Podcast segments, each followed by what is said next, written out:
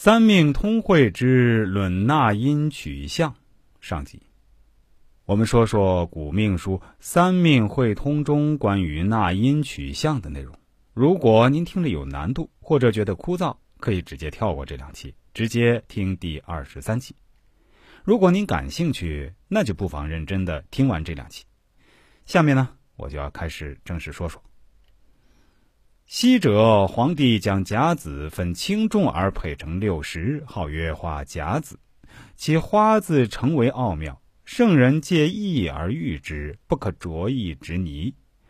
夫自子之亥十二宫，各有金木水火土之属，时起于子为一阳，归于亥为六阴。其五行所属金木水火土，在天为五星。地为五岳，于德为五常，于人为五脏，于其命为五行。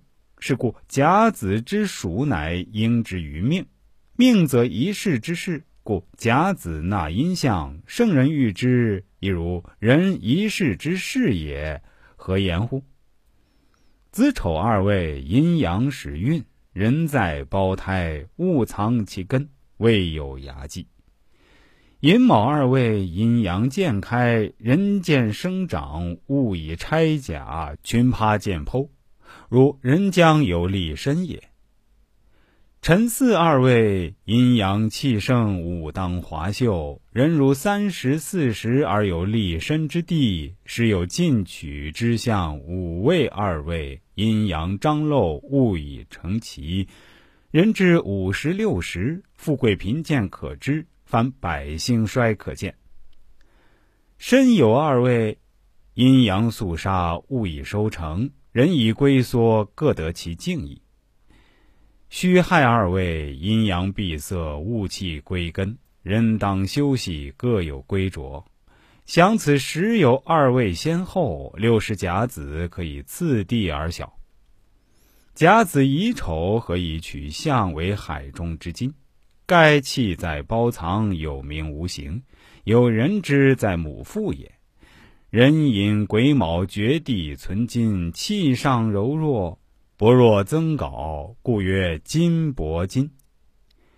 庚辰辛巳以金居火土之地，气已发生，金上在矿，即行生养之象，受西方之正色，那曰白蜡金。甲午乙未之气已成，戊之子坚实，混于沙而别于沙，居于火而炼于火，乃曰沙中金也。人身鬼有气盛物极，当是收敛之功，应托锋锐之任。盖身有金之正位，正直人鬼，金水翠丽，故取象见风而金之功用极矣。乃虚亥，则金气藏伏，形体已残，锻炼手势，已成其状，藏之规格无所失为，而金之功用毕，故曰庚戌辛亥拆穿金。